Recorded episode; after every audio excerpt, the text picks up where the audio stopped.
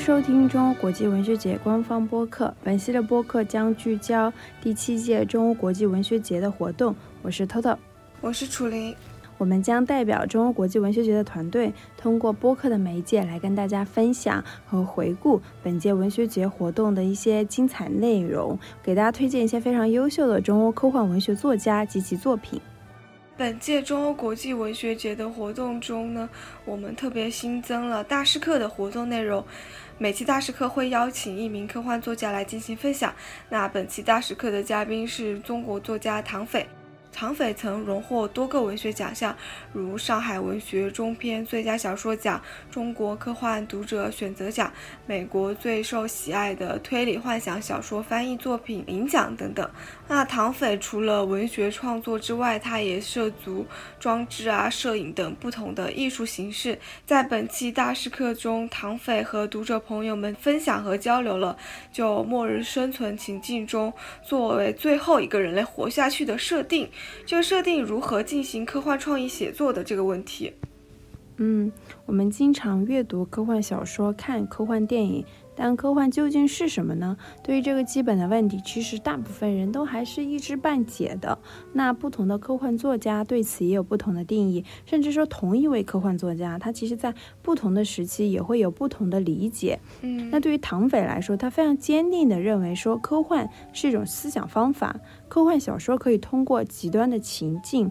还有异世界的这种构想等等陌生化的创作手段，把我们从日常生活中的这种刻板印象啊、固有的思维中解救出来，从而改变我们看问题的尺度和角度，可以来重新的审视我们现在的生活。嗯，是的。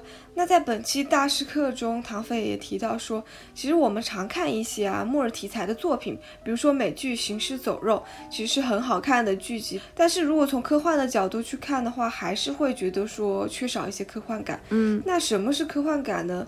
为什么说科幻其实是一种思想方法呢？本期节目我们就将来重点讨论这个话题。是的，唐飞老师他在这个大师课中用了一个科幻推理的方式来带领读者朋友们进行一个末日题材的创作。那我们看了那么多科幻小说，这一次不如我们就一起来进行科幻小说的创作。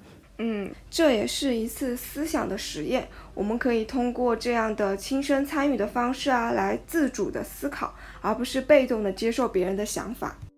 是的，嗯，其实很多科幻迷也会认为说，阅读科幻小说的过程本身和做实验就是很像的，只不过说在这个实验当中，我们进行的并不是物质层面的操作，而是思想、概念、价值观之间的碰撞。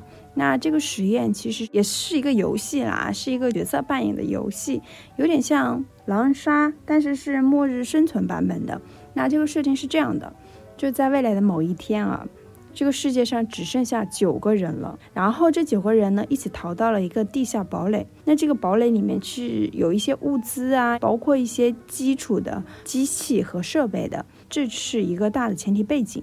那这九个人的身份呢？他们有火箭动力工程师，有生物学家、农民、运动员、诗人、计算机工程师、政治家。还有秘书等游戏规则，就是说每一轮我们都要通过投票牺牲掉一个人，而你想要活下去，就需要通过发言来阐述自己的价值，来向大家证明你可以带领大家活下去，证明你自己是有用的。通过一轮一轮的这样的投票筛选，最后剩下的那个人就是游戏的赢家。嗯，这个游戏表面上考验的其实就是玩家的一个语言表达能力啊、逻辑思维能力，或者说是个人魅力。但是实际上，他看的是你的一个生命观、价值观。或者是这么说，你觉得什么样的人应该活下去，值得活下去，而什么样的人是更没有价值的？那么唐飞他意识到，大家第一个投掉的是秘书，第二个投掉的是政治家。其实这一点啊，并不意外。但是令人意外的，其实是诗人竟然活到了倒数第四轮，而最后剩下的是生物学家。是的，其实从这样简单的一个生存的排序来看，就是。是比较能反映大家的这个价值观的。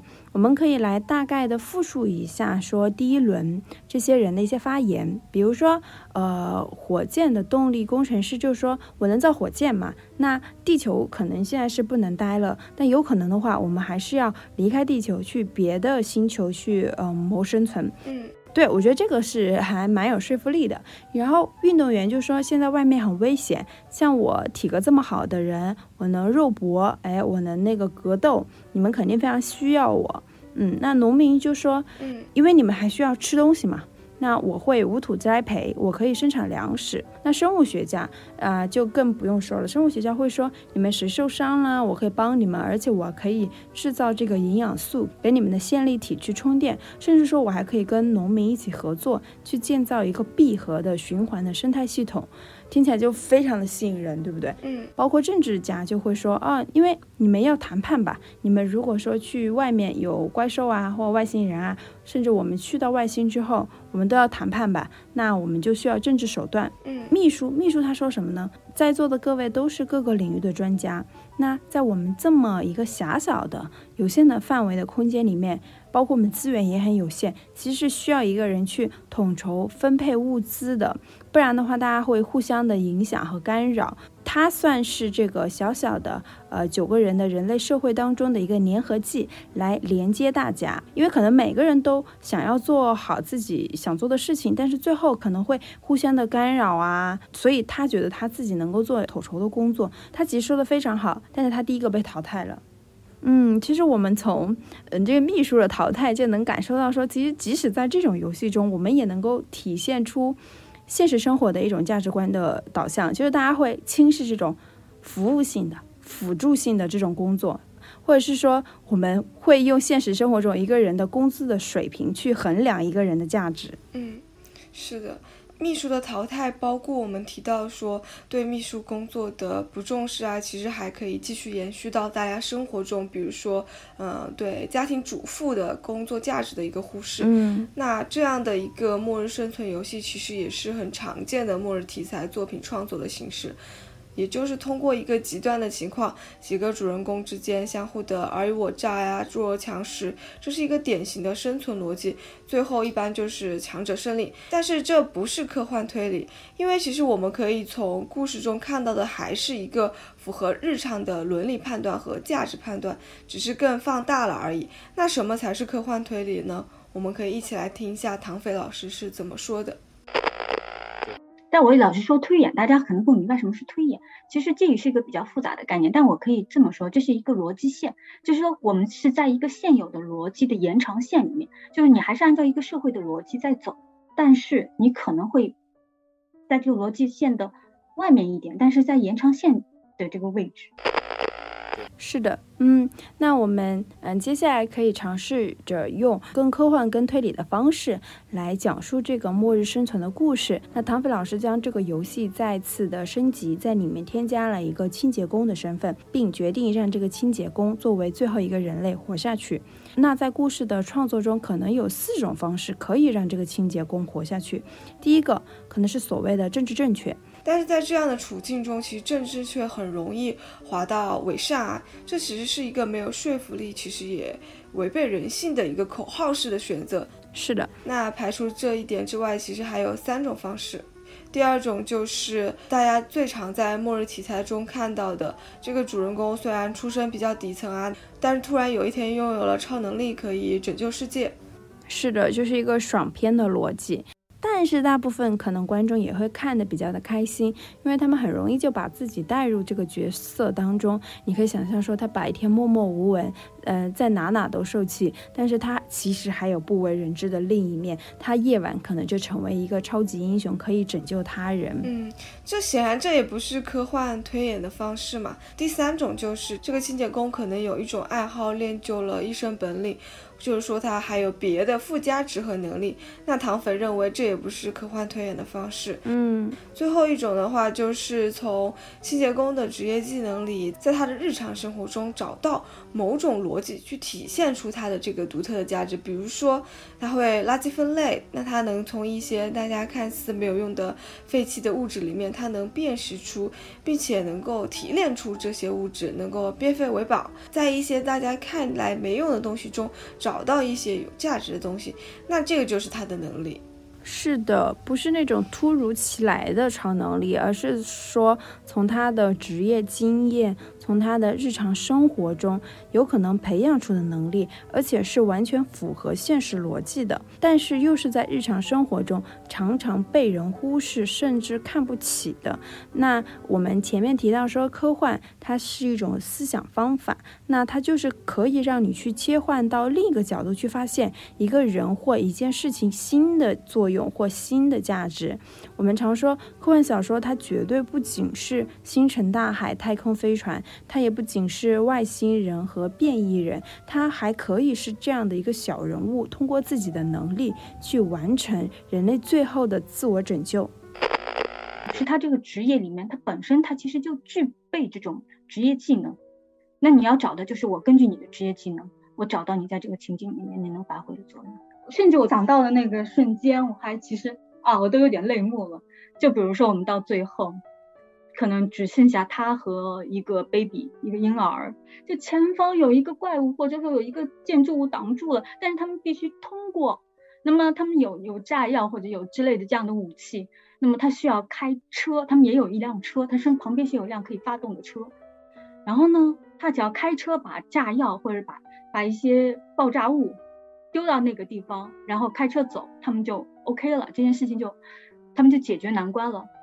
但这个时候出现了一个什么样问题？你们觉得有问题吗？可能会有什么难题？他不会开车啊。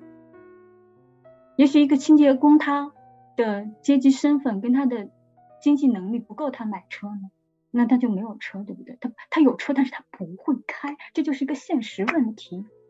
而且这个问题没有人觉得这是你导演或者你编剧或者你作者硬塞进去的，这就是一个我们现实中其实每个人都意识到的这样的一个现状。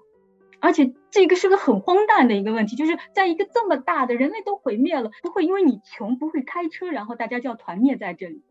而这个时候，那最后我们知道，就是清洁工他有垃圾桶，每要把它去运过去，有些并不定，嗯，并不定每一个都有那种小车去运的，有的是通过他们那种类似自行车或者黄鱼车这种人力的方式去去运这种垃圾桶的，他就组装了一个。这样的，而且是组装的，不是现成的。这样的一个车放上炸药，然后去了。当然，它不可能生还，因为那个速度不够。前进的路上，因为速度不够，它可能就到达不了那个攻击范围。它必须要有车，但是这个车能到，速度不够，它就不能生还。它最后是用这样的方式去实践了他一个人类的使命。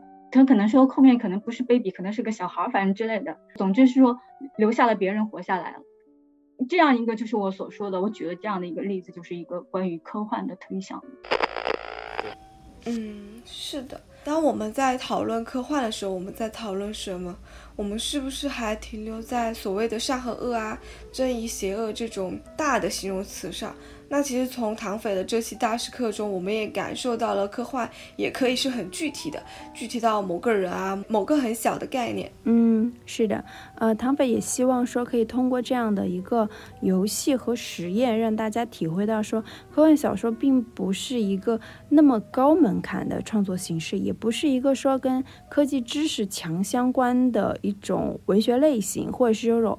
或是说一种乌托邦的小说，那科幻小说是基于我们对于社会的了解去进行推演的思想过程。嗯，那么在最后呢，本期大师课中，唐斐老师也回答了我们为什么要读科幻小说的这个问题，我们可以一起来听一听。